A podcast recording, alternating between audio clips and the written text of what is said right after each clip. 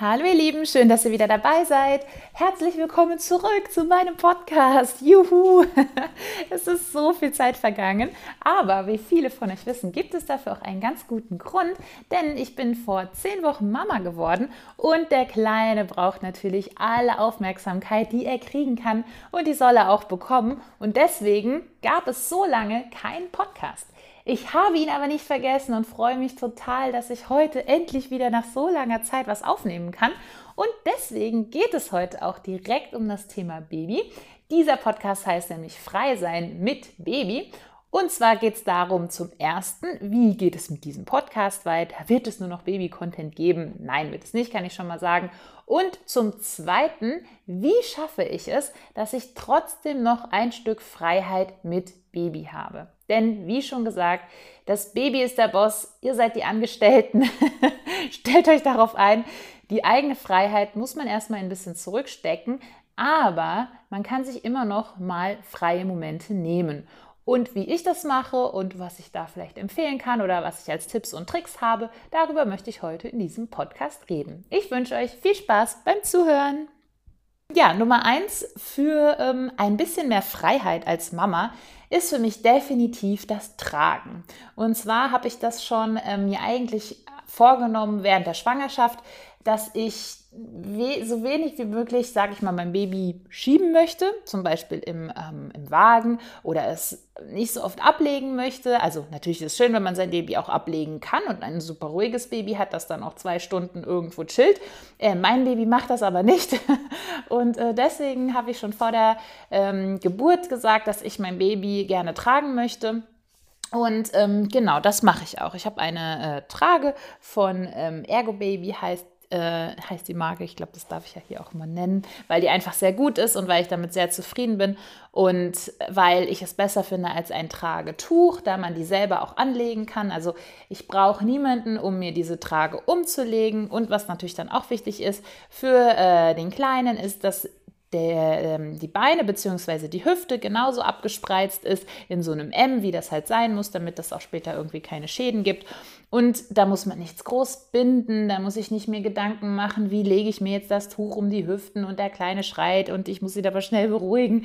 Äh, jetzt muss ich mir erst das Tuch binden und dann muss ich vielleicht aufs Klo und irgendwie hängt das Tuch da. Also äh, das ist mit der Trage super easy, denn die kann man wirklich so in zwei Klicks einfach dran machen. Und ähm, dann ist es auch so, dass ich finde, dass sie den Kleinen total beruhigt. Also wenn ich ihn dann, wenn er auch mal in Rage ist oder man merkt natürlich auch, dass Babys, wenn sie müde sind, schreien. Ähm, das dachte ich übrigens vorher auch nicht. Ich dachte immer, Babys schlafen dann einfach. Vielleicht ist das bei manchen äh, aber auch so. Äh, bei unserem Baby ist das aber nicht so, sondern der schreit erstmal, wenn er müde ist und möchte dann auch gerne in den Schlaf beruhigt werden sozusagen. Und ähm, da finde ich, funktioniert das mit der Trage einwandfrei. Ich kann ihn dann einfach reinpacken und dann hüpfe ich quasi ein paar Mal, also nicht hüpfe, sondern ich schaukel ein paar Mal hoch und runter. Und äh, meistens schläft er dann auch sofort und ähm, ist halt eben ganz kuschelig bei mir dran. Und ähm, ja, ich kann mich dann frei bewegen. Und das ist nämlich dieser große Vorteil, den man an dieser Trage hat. Ich kann ähm, mich frei bewegen, ich habe meine Hände frei, ich kann tatsächlich ein bisschen Hausarbeit machen, ähm, ich kann mal die Spülmaschine ausräumen, ich kann eine Waschmaschine machen, ich kann ähm, was spülen, ich kann mir was zu essen machen, ganz wichtig, weil äh, Nahrungsaufnahme ja, mit Baby äh, gestaltet sich als nicht so einfach. Ähm, und da kann ich einfach ja, mir ein Brot schmieren, eine Banane essen, weil man einfach zwei Hände frei hat. Und genau das Gleiche ist ja auch, wenn ich einkaufen gehe draußen. Ich kann einfach mit ihm in der Trage ins Geschäft gehen, kann mir Sachen schön angucken, kann alles einkaufen in Ruhe, muss keinen Kinderwagen schieben, muss nicht schauen, okay, kann ich jetzt diesen Weg laufen? Ist der Kinderwagen vielleicht zu groß fürs Geschäft? Wie kriege ich die Tür auf? Wie komme ich in den Bus? Wie komme ich in die S-Bahn? Kann mir jemand helfen? Also diese ganzen Hürden, die für mich ein Kinderwagen mit sich bringt, habe ich dadurch, dass ich ihn trage, eben nicht. Und was noch ein weiterer guter Vorteil ist, ich finde, man ist relativ unabhängig von der Zeit. Also wenn ich jetzt für mich empfinde, ich muss, möchte jetzt etwas essen, ich möchte jetzt etwas machen, dann kann ich ihn in die Trage packen und er schläft meistens ein, egal ob es jetzt theoretisch, sage ich mal, Schlafenszeit wäre oder nicht, sondern er fühlt sich wohl, er kuschelt und ist sofort eingeschlafen. Das finde ich, geht mit dem Kinderwagen nur bedingt, da er sich nicht so gut ablegen lässt und ich dann immer ein bisschen darauf warten muss, dass er jetzt müde ist, um mit ihm rauszugehen. Ne? Also, dass ich ihn praktisch ablege oder dass ich dann rausgehe mit ihm, er aber noch nicht müde ist und ihn dann sozusagen durch das Fahren, dass er dann halt müde wird. Aber ich finde, dann ist man nicht zeitlich nicht so unabhängig und muss sich dann halt mehr ähm, danach richten, ob er jetzt wirklich müde ist und dann auch gerne im Liegen schlafen möchte oder nicht. Das funktioniert mal so, mal so. Klar, wir sind auch schon mit ihm im Kinderwagen rausgegangen, aber ich finde, in der Trage geht es gefühlt schneller, dass er schläft. Und genau, und dann kommen wir dann auch zum nächsten Punkt. Ich kann nämlich dadurch, dass ich dann sage, okay, ich möchte jetzt gerne ein oder zwei Stunden ein bisschen Freiheit haben, denn länger geht er natürlich auch nicht in die Trage, ist auch klar. Also meistens ist so nach einer Stunde bis maximal zwei Stunden Schluss, dass er keinen Bock mehr hat. Und ähm, dann kann ich halt in der Zeit auch wunderbar arbeiten. Das heißt, ich äh, gehe, habe bei uns in der Küche so ein bisschen höheren, äh, so eine kleine Bar, also praktisch so einen höheren Küchentisch, so eine Insel. Da stelle ich dann einen Laptop drauf und dann arbeite ich im Stehen. Das heißt, ich habe ihn in der Trage, bewege mich hin und wieder mal ein bisschen, wippe, dass er wieder einschläft und kann dann nebenbei tippen und Texte schreiben. Und das ist für mich halt auch ein Riesenstück Freiheit, denn so kann ich auch Ne, konnte ich jetzt auch schon vor ein paar Wochen einfach kleinere Jobs machen, jeden Tag mal ein, zwei Stunden arbeiten und äh, ja, bin dabei flexibel und kann sagen, hey kleiner Mann, du kommst jetzt in die Trage, du kuschelst ein bisschen bei mir und das funktioniert gut. Er beschwert sich nicht, er ist super entspannt und ich bin auch entspannt, weil ich dann eben ein bisschen was für mich machen kann oder einfach ein bisschen arbeiten kann. Genau, das wäre mein Punkt 1. Also Leute, schafft euch eine Trage an. Das erleichtert sehr, sehr, sehr viel. Ähm, genau, Punkt Nummer zwei wäre ja Hilfe holen und zwar von anderen Menschen, von allem, ja, wer einen umgibt. Das kann der Mann sein, in erster Linie sollte es auch der Mann sein. Das kann natürlich die Familie sein und ich muss halt auch sagen, also jetzt während äh, Corona hatten, hatte ich ja den Mutterschutz und da ist es natürlich dann so, dass man die Verwandtschaft nicht sehen konnte. Also Oma und Opa haben quasi den Kleinen jetzt letzte Woche oder vor zwei Wochen das allererste Mal gesehen. Und ähm, vorher ging das ja nicht, weil die ja auch anreisen mussten und so weiter und auch hier übernachten mussten und so. Und genau, dann ist man im Endeffekt, hat man die Familie erstmal nicht um sich rum, ist ein bisschen auf sich alleine gestellt. Was dann aber eine riesengroße Hilfe ist, ist natürlich der eigene Mann.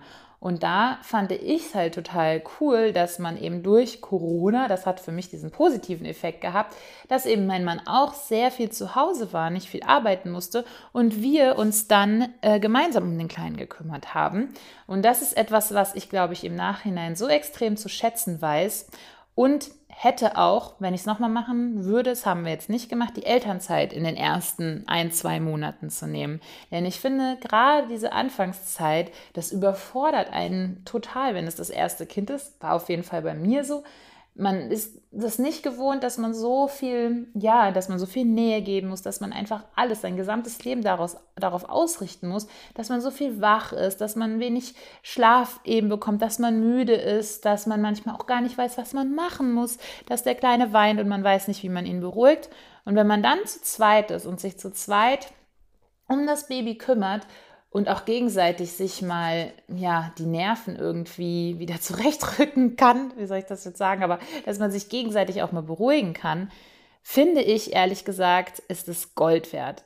Da ja, da profitiert man einfach gegenseitig und man kann sich beruhigen, man ist füreinander da, man kann mal in Ruhe duschen, ja, und man kann mal in Ruhe essen und muss nicht runterschlingen oder hat drei Sekunden und weiß, jetzt lege ich ihn ab und er weint gleich wieder, sondern man kann viele Dinge in Ruhe machen und ja, hat dann auch mal einen Moment für sich. Ich meine, was ich auch gemacht habe, das war das allererste Mal, dass ich mal nach vier Wochen, da waren wir wieder vier Wochen, waren wir zu Hause Und ähm, dass ich das einfach mal gebraucht habe, alleine, also ohne den Kleinen, es war auch voll das komische Gefühl, mal eine Runde spazieren zu gehen. Ne? Also ich bin dann nur mal ganz alleine, also das hört sich jetzt zwar alles voll normal an, aber für mich war das krass, nach vier Wochen ohne Baby, ohne irgendjemanden, einfach eine Runde spazieren zu gehen, eine halbe Stunde frische Luft schnappen, gar nicht an nichts denken, du musst jetzt nichts machen, du musst nicht nach dem Kleinen gucken und ich finde, dann kommt man zurück und ist schon so viel entspannter und so viel erholter. Und das merkt das Baby auch, ne? dass man, wenn man selber,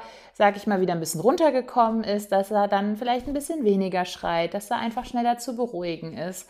Das sind Sachen, die sich dann auch auf das Baby übertragen. Und man darf ja auch selber nicht vergessen, also wenn die Mama einen Burnout hat, ja, wegen dem Baby, dann dann äh, schadet das ja nur, dann hilft es niemandem. Und deswegen muss man auch mit Baby versuchen, immer wieder ein bisschen auf sich selbst zu achten und sich einfach mal eine kleine Auszeit zu gönnen. Genau, und das geht natürlich noch besser, wenn man die Familie auch im Umfeld hat. Dann können sich auch noch mehr Leute kümmern. Und das wäre auf jeden Fall mein großer zweiter Tipp. Nehmt die Hilfe in Anspruch und auch wenn dann eure Familie da ist, sagt denen, bitte spül die Fläschchen zum Beispiel, bitte koch das Wasser ab, bitte räum die Spülmaschine aus, bitte kannst du Essen kochen. Also, dass man wirklich mal auch eine klare Anweisung gibt, weil viele, also auch Omas und Opas wissen ja auch erstmal gar nicht, okay, wo kann ich denn überhaupt helfen? Die Väter auch nicht, die wissen auch nicht, was hat die Frau vielleicht vorher alles in dem Haushalt gemacht. Und dass man einfach eine klare Anweisung gibt und sagt, guck mal, das und das brauche ich jetzt, bitte hilf mir dabei.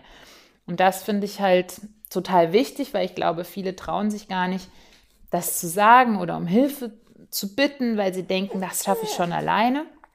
Aber manche Dinge schafft man nicht alleine. Und es ist einfach schön, wenn man jemanden hat, der einem um die, unter die Arme greift. Und bevor man dann dauer unzufrieden ist oder dauer gestresst, ja, ähm, ja, lieber andere einfach um Hilfe fragen. Und der dritte und letzte Punkt wäre dann noch, wo ich jetzt äh, vielleicht von manchen einen kleinen Shitstorm verernte, ich das aber trotzdem als sehr wichtig erachte und deswegen auch sage. Und zwar geht es darum, dem Baby auch mal ein Fläschchen zu geben. Und zwar ist es natürlich so, dass Stillen das Allerbeste für das Baby ist und Fläschchen und Stillen muss ich auch gar nicht widersprechen, denn man kann ja zum Beispiel in das Fläschchen auch Muttermilch füllen. Ne? Man kann Muttermilch abpumpen, das ist überall bekannt. Man kann ihn in ein Fläschchen tun und man kann dann das Fläschchen geben. Und ich habe das sehr früh am Anfang auch schon gemacht, auch mit dem Hintergrund, da es sein kann, dass wenn man das Baby einfach, sage ich mal, zu lange nicht an, also kein Fläschchen gibt, dass es dann das irgendwann nicht mehr nehmen möchte, dass es sehr schwierig ist, es daran zu gewöhnen. Und deswegen habe ich das schon relativ früh auch probiert und habe dann natürlich auch dem Papa das Fläschchen gegeben, dass er den Kleinen mal füttern kann.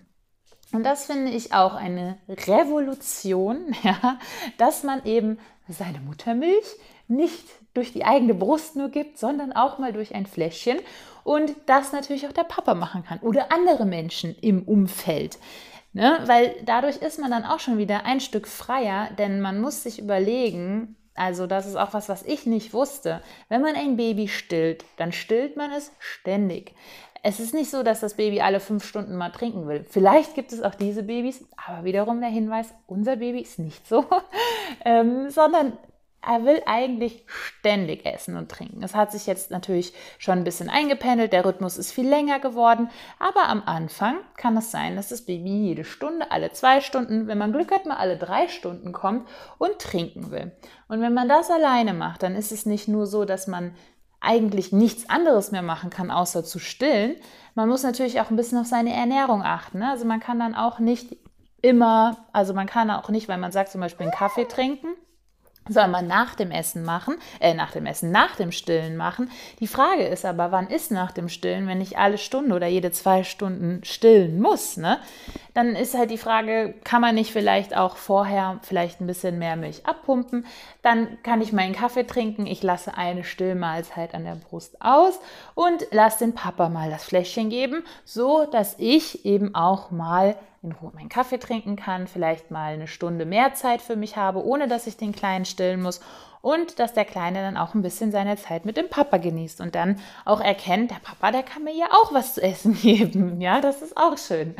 Und ich persönlich finde, das hat bei uns total gut geklappt und ich würde auch gar keine Debatte auslösen. Jeder soll das machen, wie er möchte, ob sich Frauen dafür entscheiden, zu stillen oder auch gar nicht zu stillen oder ob es nicht klappt oder was auch immer die Gründe dafür sind. Das muss jeder für sich selber wissen. Wichtig ist die Liebe, mit der man die Brust und die Flasche gibt und alles andere, ja, ist halt dann so, wie es ist. Aber das finde ich war für mich eine große Erleichterung, dass man auch mal ein Fläschchen anbietet, um eben das Füttern auch mal jemand anderem zu überlassen und auch mal zu sagen, du kannst das machen. Oder um sich halt auch mal ein bisschen Freiheit zu erlangen, dass man einfach sagen kann, ich bin jetzt mal zwei, drei Stunden nicht da. Nicht nur eine halbe Stunde zwischen zwei Stillmahlzeiten sozusagen, dass ich mich beeilen muss, sondern dass man sagt, ich bin jetzt zwei, drei Stunden nicht da. Wenn der Kleine Hunger kriegt, du weißt, wo die Milch steht, ja, du schaffst das auch ohne mich.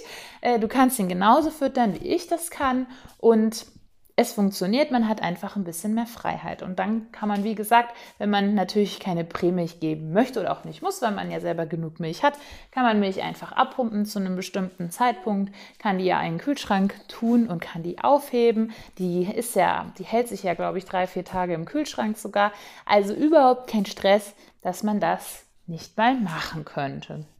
Ja, so, also das war es eigentlich schon äh, mit meinem Podcast. Der war ja heute relativ lang, weil ich natürlich nicht geschnitten habe. Ich hoffe, ihr seid bis zum Ende dran geblieben. Ich hoffe, es hat euch ein wenig interessiert. Und es werden natürlich nicht nur Babythemen kommen, aber das ist halt bei mir jetzt gerade sehr aktuell und ich finde, das passt halt auch so zum Übergang dass man sagt, jetzt kommen vielleicht auch mal Babythemen und einfach ja als Update, als Lebensupdate sozusagen und hoffe, dass ihr Spaß hattet beim Zuhören ja, wünsche euch eine schöne Zeit und wir hören uns dann beim nächsten Mal. Bis dahin. Ciao.